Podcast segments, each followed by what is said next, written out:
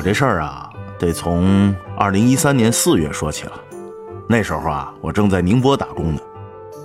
哎呀，那个工作呀，又辛苦又不挣钱，所以当时我就想着呢，有没有什么活可以多挣点钱？辛苦咱不怕啊，能挣多点儿。正想这事儿呢，哎，还真就让我遇上了。呃，那天我休息，在街上闲逛，偏巧呢，我就路过了那个劳动力市场。我心血来潮，我就拐进去了。要说里边啊，招工的信息还真是不少，不过大多数我都看不上。只有一个信息，是招聘钓鱿鱼的工人，嘿，吸引我注意力了。啊，钓鱿鱼工？是啊，听着挺新鲜吧？我也觉得挺新鲜的。我就去问了一下那负责人，他说呀，如果是去南太平洋钓的话，一次出海要两年时间，保底工资十一万。多钓多得，我一听这待遇不错呀，那比我现在打这工强多了。当时呢，我就掏了一百块中介费，嗯，就要到了那个渔业公司的地址。哈，南太平洋，那么远啊？哎，你以前出过海吗？没呀，我是东北人，呃，从小在那沈阳长大的，没有海呀。啊，可是你别看我没出过海啊。从小我就喜欢大自然，什么大山大河我都爱，所以啊，我也挺想去海上看看的。当时我就想了，这坐船去南太平洋钓鱿鱼，哎呀，虽说时间长点吧，可是这一路上那能饱览海洋风光啊，还能领略一下南美洲的风土人情，不是多好的事儿？确实啊，这工作听上去不错。哎，这工作听上去是不错。可我呀，却找错了人了。找错人，什么意思啊？那中介不是说给我介绍一个渔业公司吗？那个公司啊，就在宁波汽车南站的对面。说是公司，其实里面呢就一男一女两个人。女的没什么印象了，我只记得这男的叫赵继福，呃，年纪不大，长得也算周正。就是这身材啊，跟武大郎似的。呃，这赵经理吧，对我还挺热情啊。我们俩呢，很快就把这事儿定下来了。可是说到最后啊，他让我再交一千五百块钱介绍费，还说以后呢，呃，上船都不用我再交钱了。谁知道，这家伙第二天他就变卦了啊？怎么了？第二天呢，这武大郎带我去体检。武大郎，你就这么叫赵经理啊？哎呀，我叫他武大郎，我我我我这还是夸他呢。武大郎多实诚啊，是不是？就他，他把我带到那个医院交费处啊，让我自己掏钱体检。哎，当时我就问他了，你昨天不是说好好的吗？交了一千五之后就不用再交钱了。我们俩就在那儿，反正你言我语争了半天，最后我赢了。那武大郎替我交了钱。当时啊，我我就有种感觉，我说我是不是上当了？我听上去啊。是不太靠谱了，嗯，呃，不过之后那几天呢，倒是还比较太平。呃，我参加了一个海上安全知识的培训，大概上了那么四五天的课吧。之后又过了几天，武大郎给我打电话，让我去公司集合，说是要送我们去舟山上船。这就算是准备正式出海了？哪有啊，真不是。那武大郎啊，把我们送到了舟山的一个什么什么呃船务信息事务所，对。啊，说是让他们给我们安排上船，然后呢，他就走了。结果这事务所呀，哎，其实就是个夫妻店要说这两口子比那武大郎还黑，上来写了一份欠款三千二的借据，然后就逼我们同来的几个人呢签字啊。这又是什么钱啊？人家说了，这算是船务所给我们介绍船只的中介费啊，还威胁人呢，说这钱你不交啊。不交，哎，就不给你介绍船。那之前我交那个，就给那武大郎交那中介费，那不就白交了吗？打水漂了吗？嘿，这都什么人呢？那你们就乖乖交钱了？没有，嗯，有几个人呢，还真没买账，扭头就回去找那武大郎算账了。那你呢？哎，我呀，一来我是真想出海，二来呢，我也怕弄僵了，之前那个钱呢，就就打水漂了。我犹豫了一会儿，我还是在那欠条上签了字啊。那之后呢？之后啊，倒是没出什么幺蛾子了。到了五月中旬的时候啊，船务所就给我安排了一条船，呃，办了所有的手续，好歹是可以出海了。可是上船之后啊，我才知道自己吃了多大的亏。是不是发现自己上当了？可不是嘛。那跟我同船的人呐，我跟人一聊才知道，我绕了好大一个弯路啊。其实出海这事儿啊，呃，倒不是假的啊，这是国家支持的项目，但是那得走正规渠道啊。船上大部分人都是四川人，人家就是船老板直接招来的，没什么中介费。呃，另外还有几个人呢，是通过舟山的中介找来的，也就交了一百块钱中介费。你再看看我，里外里差不多花了快五千块钱呢。当时我就觉得这黑中介真是害人呐。哎呀，看来这事儿啊，还得多打听，找对路子呀。可不是嘛。呃，不过事已至此了，我也就认了。之后船上又做了几天准备工作，到了五月下旬，我们就正式出发。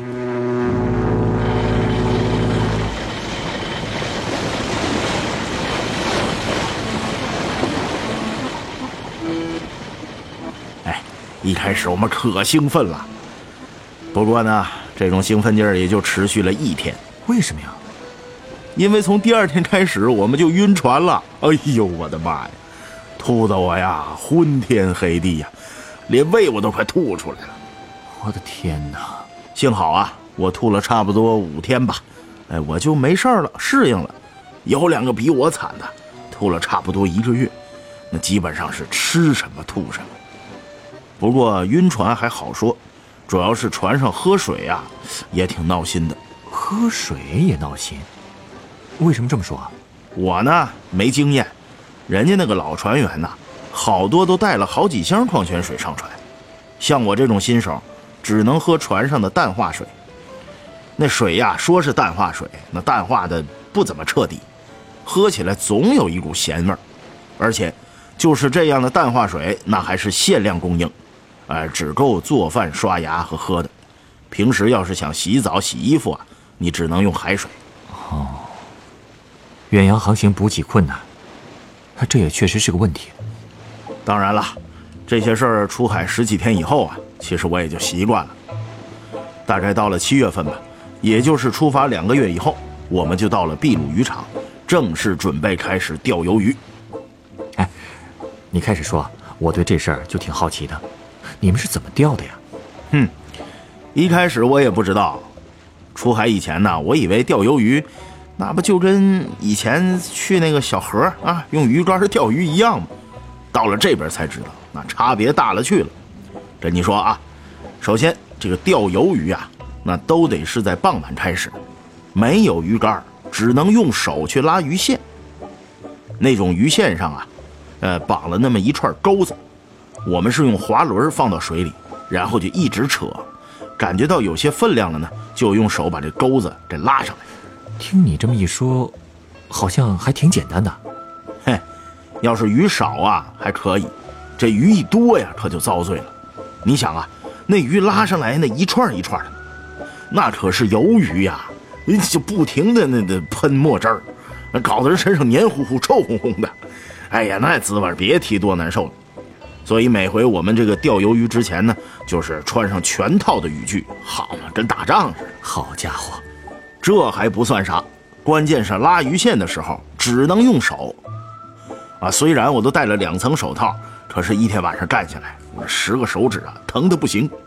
而且，一般这一钓就是一整夜，到了天亮的时候，哎，你还不能收工，到天亮都不能收工，为什么呀？你得把钓上来的鱿鱼装进铁盘里称重啊，然后呢，再放到那个小冻仓里边冷冻。我们有专有名词，管这个叫进冻啊。进冻以后呢，差不多就上午九点了，还得赶紧吃早饭呐，洗洗涮涮什么的，然后就抓紧睡觉。哎呀，那段时间呢，我这觉好啊，基本上沾枕头就着，一觉能睡到下午四点半。到这时候啊，一般那个上工的电铃也就响了，我们就赶紧爬起来继续准备干活。哎，你们不是要到傍晚才开始钓鱼吗？你不知道，钓鱼之前还要有一个步骤呢。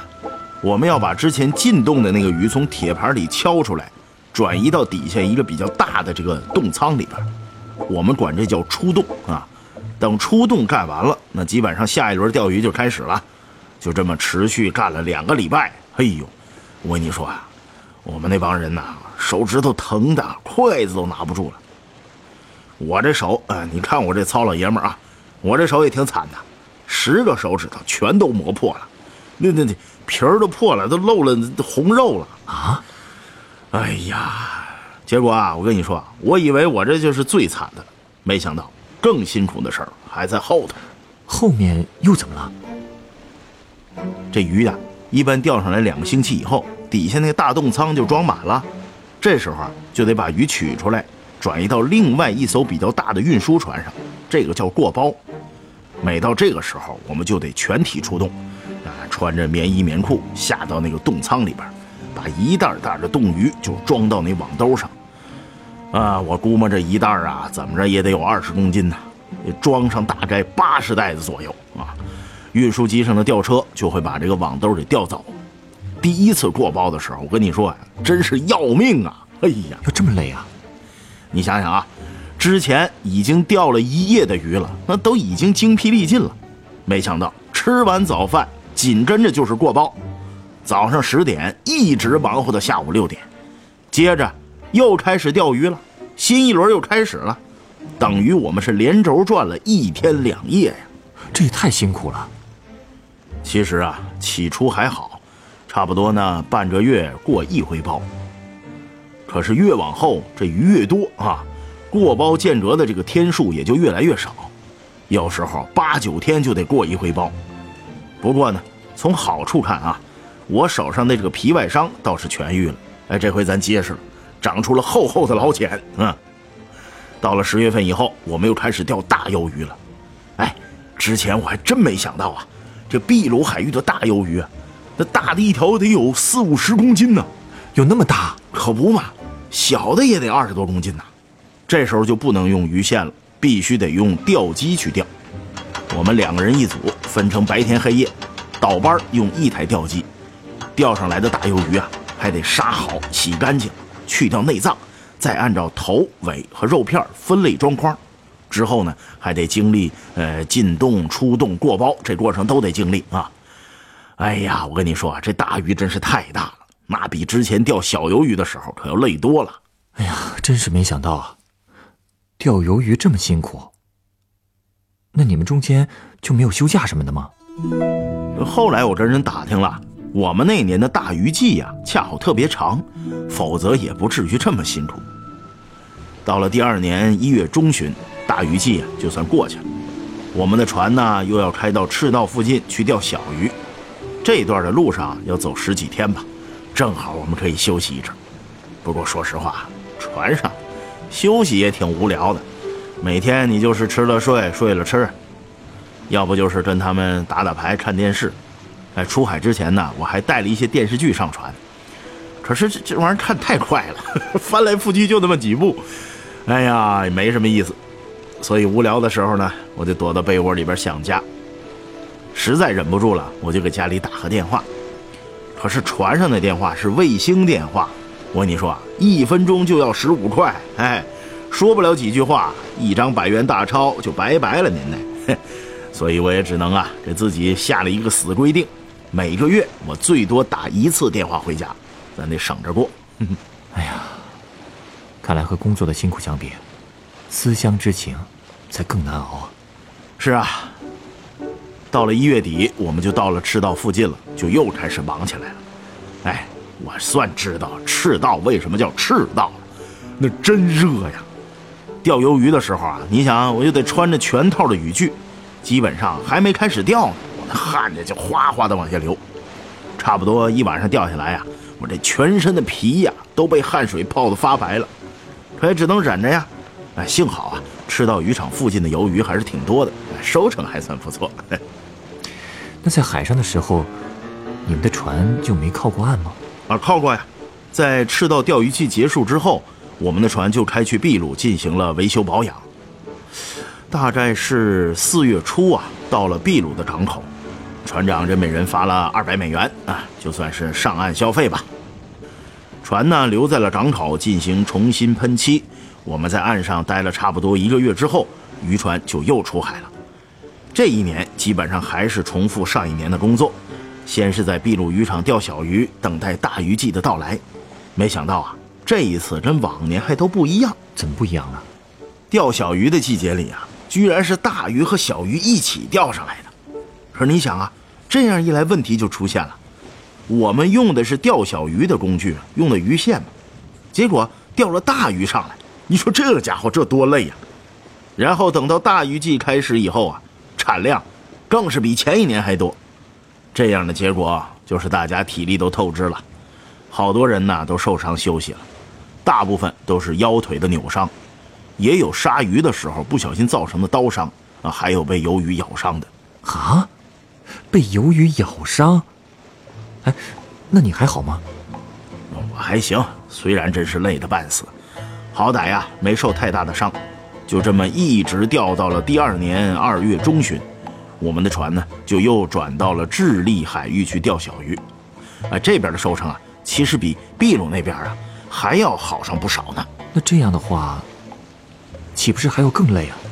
对呀，更何况我们已经连续干一年了，没辙呀，咬牙坚持吧，一直撑到这一年的三月底。哎，我这两年的合同算是正式到期了。哎呀，这也太不容易了。不过，总算可以回家了吧？是啊，总算能回家了。我们先是坐船到了秘鲁的港口，从那儿坐车呢到了首都利马，在利马坐飞机，然后还在阿姆斯特丹中转了一下，直到四月初我才回到上海浦东机场。我们在机场解散之后啊，我是换火车直接回沈阳。哎呀，都说春宵一刻值千金。哎呀，当我踏上沈阳的土地，我觉得浪子回头金不换，这用词儿不准确啊。呃，给什么我都不要了。哎，回到家乡的感觉真好。哎呀，想想看，你这一趟旅程，好像绕了地球一圈啊。哎，不过虽说这么辛苦，但是报酬应该也不会少吧？哎，确实比在国内挣得多。我这两年算算啊，啊，一共钓了十六万七千多公斤的鱿鱼，十六万斤啊，有这么多？哎，我们全船二十八个船员呢，我这个量只能排第十八位，算是中等偏下。没办法，我这人手脚有点笨啊，不那么利索。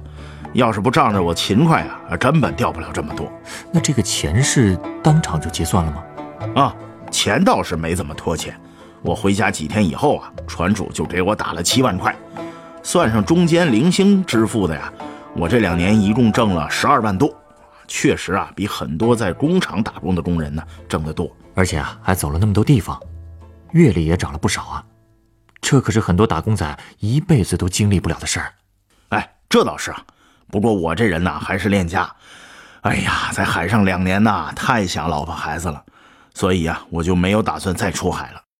这不嘛，现在我到北京来送快递了呀，把老婆孩子也接过来了，好歹一家人是能在一起了。嗯，您的心情我非常理解。稍等啊，我这就为你送上一杯鸡尾酒。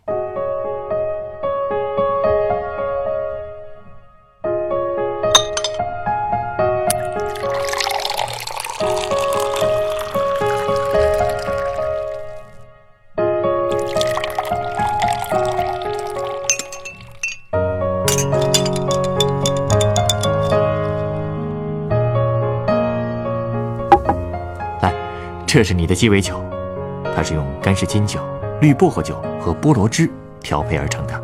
绿薄荷酒，哎，怪不得这酒这么绿啊！送我这杯酒有什么讲究吗？因为这杯酒的名字叫做“周游世界”。说实话，直到你给我讲起你回家的经过的时候，我才想到应该为你送上这杯酒。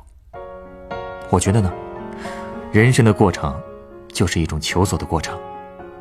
在这个过程当中，很多人跋涉了许多路程，甚至去环游了世界，只为寻找自己内心当中最为渴望的东西。就像你所说，你当初出海，就是为了挣点钱，也是为了能让家人过得宽裕一些。而在海上呢，你意识到自己最渴望的，其实还是能和家人在一起。经历了这么多。我想你收获的，肯定不只是那些收入，不是吗？我相信，很多选择出海的人，也一定能在这样的旅途当中，找到自己真正的前进的方向。